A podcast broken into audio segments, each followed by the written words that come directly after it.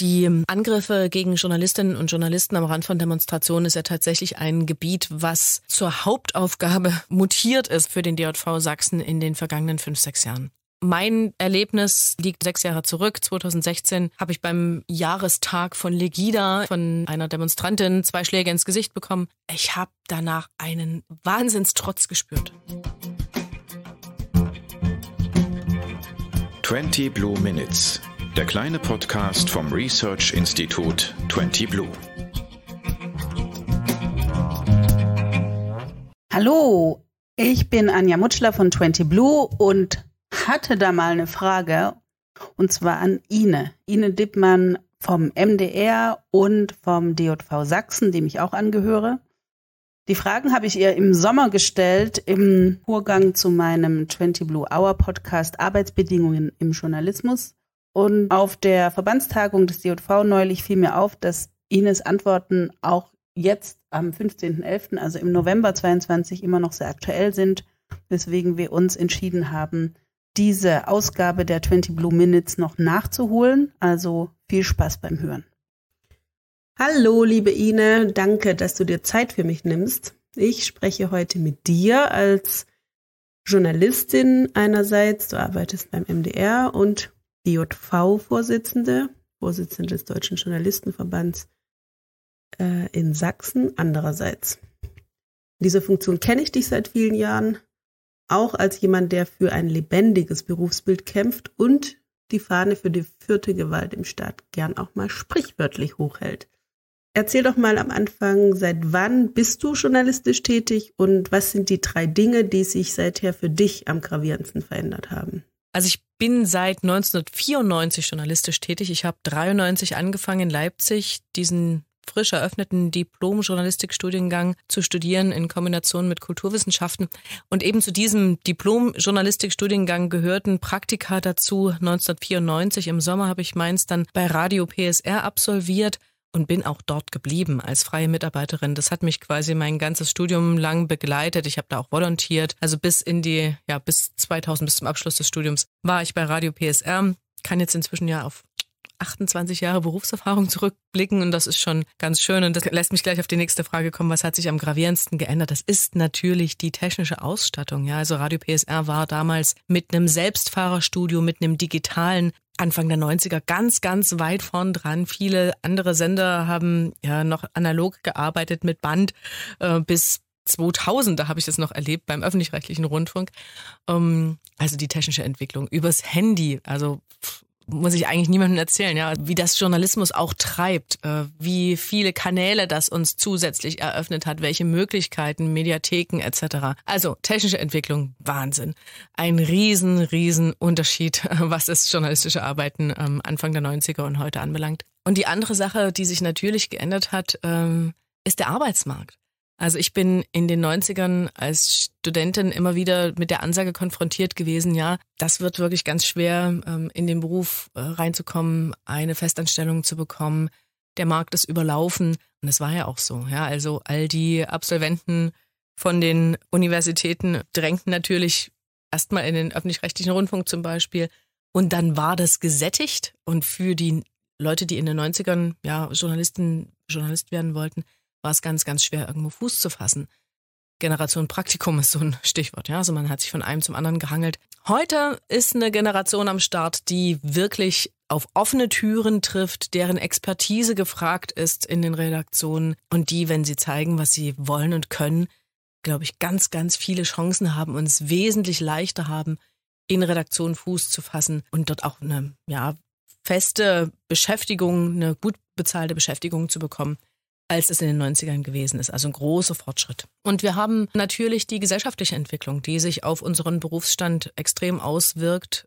Das Wort äh, von der Lügenpresse, Mainstream-Medien, das sind alles Entwicklungen der vergangenen Jahre, mit denen wir uns auseinandersetzen müssen. Eine große Skepsis, vielleicht auch Vertrauensverlust, gegen den man ankämpft in den Redaktionen, wo man neue Formate sucht, mit äh, den Menschen ins Gespräch zu kommen, sie an sich zu binden und dafür zu sorgen, dass Journalismus auch weiter wertgeschätzt wird und auch bezahlt wird. Also das ist auch nochmal ein ganz, ganz großer Unterschied zu dem, was Anfang der 90er gewesen ist.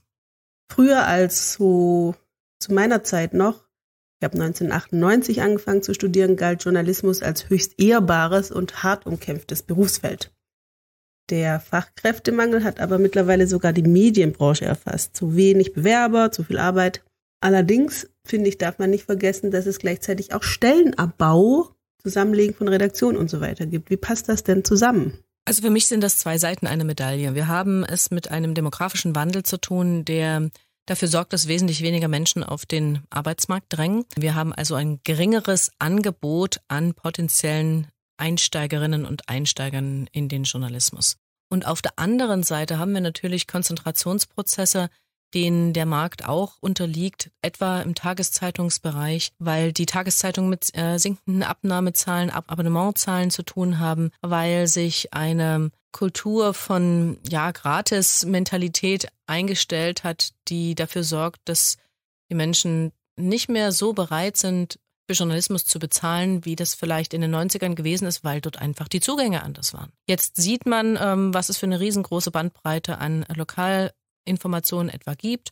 Aber man kann sich auch ganz gut über Häppchenjournalismus bei Twitter informieren. Ja, ist eine schwierige Gemengelage, denen die Tageszeitungen versuchen zu entgegenzustehen, indem sie eben versuchen, ihre Prozesse zu optimieren, effizienter zu arbeiten. Und da gehört das Zusammenlegen von Redaktionen dazu. Aber wenn ich mit Chefredakteuren spreche, ähm, dann höre ich immer noch das Credo, wir müssen einen sehr, sehr guten Journalismus abliefern, um die Leute mit unseren Produkten zu begeistern und ihnen klarzumachen, dass sie uns weiter in ihrem Leben haben möchten, dass sie uns weiter brauchen. Und ähm, ja, das ist etwas, was man mit guten Leuten äh, nur auf die Beine stellen kann. Und da sind wir wieder bei den jungen Leuten, die, wenn sie sagen, für den Beruf brennen, ihnen, glaube ich, auch die Türen in den Redaktionen offen stehen. Ich habe ja von außen den Eindruck, dass Journalismus einerseits eintöniger und andererseits vielfältiger geworden ist. Eintöniger, weil Servicejournalismus und ich nenne es mal Mantelbrei vorherrschen. Vielfältiger, weil Multimedia-Journalismus und Datenjournalismus Formate vielfältiger machen. Und ähm, sowas wie Social Media ganz eigene journalistische Darreichungsformen entwickelt hat. Da kann man ja auch mittlerweile Twitter oder vielleicht auch auf Instagram journalistisch eine Type sein. Und die Frage, die sich mir hier stellt, ist, passt das Personal noch zur Nachfrage? Oder noch krasser formuliert, passt der Absender der Information, also die klassischen Verlagshäuser und Rundfunkanstalten, noch zur Nachfrage? Also tatsächlich löst diese Digitalisierung auch mit ihren vielen neuen Ausspielwegen einen großen Transformationsprozess in den Häusern aus. Und das ist etwas, was auch mit Wachstumsschmerzen einhergeht, ist ja klar. Viele Leute, die, sag ich mal, äh, in den 80ern, 90ern ihren Beruf gelernt haben, müssen wirklich umdenken. Und das fällt dem einen oder anderen schwerer. Es ist mit Weiterbildung verbunden. Es ist mit Einarbeiten in neue Formate verbunden. Vieles, in vielen Bereichen setzt man auch große Hoffnung auf die Innovationskraft und dieses Mitnehmen durch junge Leute, die in die Redaktion kommen. Es hilft natürlich auch, wenn man Kinder in dem Alter hat und von denen einfach auch ein bisschen mit erfährt, wo informieren sie sich, wie informieren sie sich. Dann ist natürlich die Frage, wie stark der Anpassungsprozess tatsächlich sein kann, also wo es dann auch wirklich noch journalistisches Produkt bleibt, äh, was man anbietet, etwa über TikTok, über Twitter und andere Ausspielwege. Von daher Information und Nachfrage, also Absender und Nachfrager wir sind immer daran interessiert, die ähm, Leute dort abzuholen und dort zu informieren, wo sie sind, setzen aber zum Beispiel beim MDR auch noch ganz, ganz stark darauf, dass unsere linearen Produkte weiter funktionieren. Beim Fernsehen merken wir das. Also wir haben auch in der Corona-Zeit gute Abrufzahlen gehabt, haben uns stärker am Markt etablieren können. Also es ist jetzt nicht so, dass es eine Einbahnstraße ist oder ein, eine ganz vorgegebene Entwicklung, dass sich das eine von dem anderen komplett lösen würde. Ist der Fachkräftemangel in Wahrheit nicht eher sowas wie ein Ich habe keinen Bock auf miese Arbeitsbedingungen Aufstand?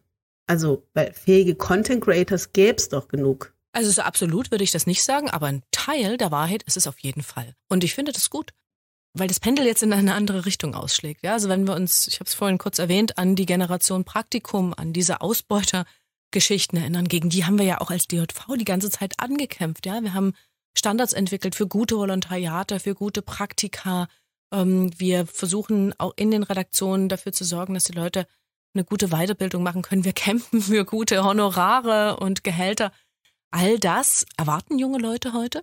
Und die Sender, die Verlage sind jetzt in der Pflicht zu liefern, gute Arbeitsbedingungen zu liefern, damit sie die Leute auch an sich binden können, weil ansonsten suchen die sich den nächsten Laden, in dem sie ein besseres Angebot bekommen. Auch das sorgt für Wachstumsschmerzen innerhalb der Redaktion zum Teil wo man sich dran gewöhnen muss, dass eben jemand sagt, nein, ich möchte nicht jedes Wochenende arbeiten und nein, ich möchte nicht unbedingt eine 60-Stunden-Woche haben, auch wenn ich für meinen Beruf brenne. Work-Life-Balance ist wichtig für mich und ich kümmere mich um meine Kinder und um meine Familie und ich möchte ein Leben haben, in dem ich nicht mit 40, 50 in Burnout rutsche. Und das ist eine gute Entwicklung. Ich kann die nur begrüßen. Andererseits, Journalismus muss dahin gehen, wo es weh tut. Das finde ich zumindest. Das geht manchmal unter in dieser ganzen Diskussion, was Journalismus heute noch sein kann. Die Wächterfunktion des Journalismus gibt's immer noch. Hinsehen, hingehen, informieren, aufdecken. Und es gibt leider nach wie vor viele Situationen, in denen JournalistInnen ihre Funktion gar nicht mehr ungehindert ausüben können auch hier in Deutschland. Und zwei davon sind für mich gerade hier in Ostdeutschland präsent. Stichwort Gewalt gegen JournalistInnen. Du persönlich warst ja auch in mehreren Situationen auf Demonstrationen dabei und bist körperlich angegangen worden. Erzähl uns mal davon. Was, was macht das mit dir als Journalistin? Fängst du da an zu zweifeln, ob das der richtige Job ist oder sagst du dir jetzt erst recht? Also die Angriffe gegen Journalistinnen und Journalisten am Rand von Demonstrationen ist ja tatsächlich ein Gebiet, was zur Hauptaufgabe ähm, mutiert ist, muss ich wirklich sagen, für den DJV Sachsen in den vergangenen fünf, sechs Jahren. Mein Erlebnis damit liegt äh, inzwischen sechs Jahre zurück. 2016 habe ich beim Jahrestag von Legida in Leipzig von einer Demonstrantin zwei Schläge ins Gesicht bekommen. Ich habe danach einen Wahnsinnstrotz gespürt. Also dieses jetzt erst recht, aber also sowas lasse ich nicht mit mir machen, das lasse ich nicht auf mir sitzen, ich mache das öffentlich. Das war ganz, ganz stark in mir drin. Die andere Seite ist natürlich, dass das etwas ist, was man niemandem abverlangen kann.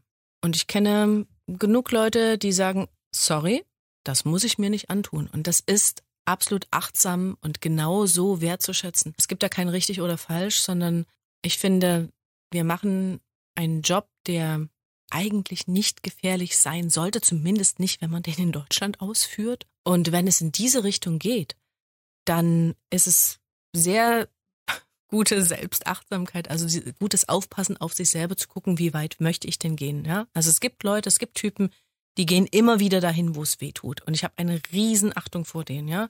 Leute wie Thomas Datt, die alle rechten Demonstrationen begleiten, Henrik Merker als Fotograf immer dabei die sich dem auch aussetzen, die sich auch dem Hass aussetzen, der ihnen entgegenschlägt und die sich wirklich ein dickes Fell über die Jahre erarbeitet haben. Aber es ist nicht jedermanns Sache und das muss es auch nicht sein, wenn man diesen Beruf ausüben möchte. Also Zweifel sind mir für mich persönlich da nie gekommen. Und kann ein Verband wie der DJV in solchen Fällen überhaupt was ausrichten? Wie bewertest du den Einfluss? Das ist jetzt ein bisschen schwierig zu beantworten, weil es in den Selbstlob ausarten würde. Ähm, das müssen eigentlich andere Leute machen, aber Vielleicht zur Einordnung. Es hat 2016 eine Landtagsdebatte gegeben über das Thema. Innenminister beschäftigen sich inzwischen intensiv damit, also alle drei Innenminister, die seitdem in Sachsen am Start gewesen sind, haben dieses Thema bearbeitet und haben da Wege gefunden, dass wir in Kommunikation bleiben und die Belange von Journalistinnen und Journalisten auch in die Führungsebenen, in die Pressestellen von Polizei hineinkommen, bis auch auf untere Ebenen. Also es gab so viele verschiedene Veranstaltungsformate, wo wir klären konnten, wie wir eigentlich arbeiten, warum wir wie arbeiten. Es gab Hospitanzen etc. Und es ist zum Glück auch so, dass der aktuelle Innenminister Armin Schuster gesagt hat, er möchte diesen Dialog verstetigen, institutionalisieren, regelmäßig führen. Das macht mich ganz glücklich, weil wir schon fürchten, dass es abreißt, dass es nicht bis zum letzten durchdringt oder gefürchtet haben, muss ich sagen. Da sind wir, glaube ich, auf einem guten Weg. Und äh, es ist eben nicht nur auf der Ebene der Polizei angekommen, sondern auch in der Politik und auch in den Redaktionen wird das Thema Angriff auf Journalisten heute ganz anders behandelt und bewertet, auch weil wir immer wieder den Finger in die Wunde legen und ganz klassisch Lobbyarbeit für unsere Kolleginnen und Kollegen machen auf den Ebenen, wo wir was bewegen können. Das andere Thema ist Lokaljournalismus. Der DJV widmet sich als Verband diesem Thema ja gerade verstärkt. Und eine Region wie hier Ostsachsen steht spiegelbildlich für die Gefahr der Zero News Deserts. Also Regionen, in denen es überhaupt keine News mehr gibt von Medien, die mit journalistischen Prinzipien arbeiten. Stattdessen setzen sich alternative Medien fest mit, naja, alternativen Fakten. Und dann breitet sich Systemkritik aus und der viel geschmähte Mainstream-Journalismus, der habe ich immer noch nicht ganz verkraftet, den Begriff, verliert endgültig seinen Platz. Irgendwie ein Teufelskreislauf. Wie bewertest du das denn hier bei uns in Deutschland mit dem Lokaljournalismus? Haben wir, stehen wir auch vor der Herausforderung, dass er ganz verschwindet? Das so gerade hier in Ostdeutschland, Sachsen? Also ich sehe Ostsachsen noch nicht als Zero News Desert, auch wenn wir Ansätze dieser Entwicklung dort erkennen. Ja, also alternative Informationskanäle, die parallel aufgebaut worden sind zu dem, was an etablierten Medien vor Ort gewesen ist und noch ist. Und das ist mein Punkt. Wir haben dort weiter Lokal- und Regionaljournalismus durch den öffentlich-rechtlichen Rundfunk. Die Sächsische Zeitung ist vor Ort. Die Serbske Novine, also die sorbische Zeitung, ist vor Ort. All das gibt es nach wie vor. Natürlich ist die Herausforderung, die Leute weiter mitzunehmen, ja, und auf sie einzugehen und auch dafür zu sorgen, dass das, was wir an etablierten Medien da haben, weiter anerkannt und genutzt wird. Klar. Es ist eine riesengroße Herausforderung. Ähm, die Lösungen werden diskutiert, unter anderem bei solchen Konferenzen wie Hinterlandjournalismus, eine, die der DJV organisiert hat, die jetzt in Bautzen stattgefunden hat. Der Austausch ist wichtig, sich auch gegenseitig zu stärken, denn ich glaube, es ist schwieriger, weil einfach weniger Journalisten und Journalistinnen vor Ort sind, dort sich auch ein bisschen gegenseitig Kraft zu geben. Also ich höre eben von Kollegen auch, dass sie resignieren. Ja, also dass die von der Situation so mitgenommen sind, von der Entwicklung so mitgenommen sind, dass sie auch den Spaß am Beruf verlieren. Und da was entgegenzusetzen, eben wie zum Beispiel mit so einer Konferenz wie Hinterlandjournalismus, auch zu zeigen, dass der Berufsverband da ist, auch in diesen Bereichen, ist ein wichtiges Signal. Ähm, es darf nicht bei dem Signal bleiben. Wir werden immer wieder hingehen und ähm, mit den Kolleginnen und Kollegen vor Ort zusammenarbeiten, um sie zu unterstützen, wo es geht. Das wäre mein Ansatz. Ja, zum Abschluss möchte ich dich noch gern fragen, liebe Ine, wenn es um Verbesserung von Arbeitsbedingungen geht, was kann ein Journalistenverband aus deiner Sicht abseits von Tarifverhandlungen und Rechtsberatung eigentlich noch klarer formuliert?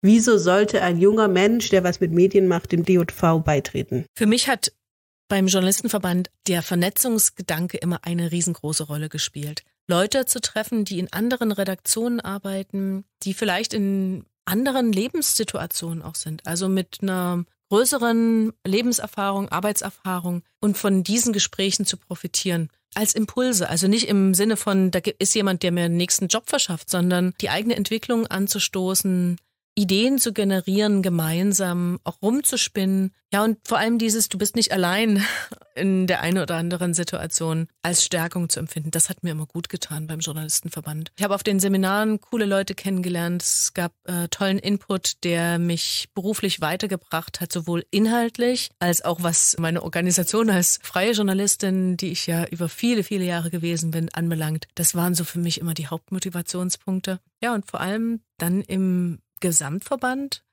auch eben nicht nur die Journalistinnen und Journalisten aus Leipzig und Sachsen kennenzulernen, sondern bundesweit den Austausch zu genießen, zu hören, was bewegt eigentlich junge Journalisten in Nordrhein-Westfalen, wie gehen die bestimmte Probleme an. Ich bin großer Fan davon, Best Practice Beispiele auszutauschen und zu überlegen, wie kann ich denn etwas, was jemand anders woanders entwickelt hat, auf meine Gegebenheiten hier anpassen, ähm, mit den Leuten vor Ort und einfach dafür sorgen, dass es den Kolleginnen und Kollegen noch mehr Spaß macht, Journalistin oder Journalist zu sein in Sachsen. Danke dir, bis dann. Spannend, oder, was Ine da erzählt hat. Also ich fand es ein sehr gutes Gespräch und bin auch froh, dass ich ähm, Disclaimer mit Ine zusammen im DJV Sachsen wirken darf im Landesvorstand das ist insofern ein ähm, durchaus subjektiver Podcast dahingehend, dass ich diesen, dieses Minutes-Gespräch deshalb auch veröffentliche, um euch nochmal zu zeigen, wie wichtig Journalismus ist, wie wichtig es auch ist, dafür zu kämpfen, für gute Arbeitsbedingungen, aber auch dafür, dass Pressefreiheit überall stattfinden kann. Danke Ihnen für die viele Zeit, die du einsetzt. Und euch danke ich fürs Zuhören. Freue mich über euer Feedback, freue mich, wenn ihr es weiterempfehlt und einen schönen Tag. Bis bald. Den kleinen Podcast 20 Blue Minutes findet ihr überall dort, wo es gute Podcasts gibt. Und natürlich bei uns auf 20.blue. Bis bald.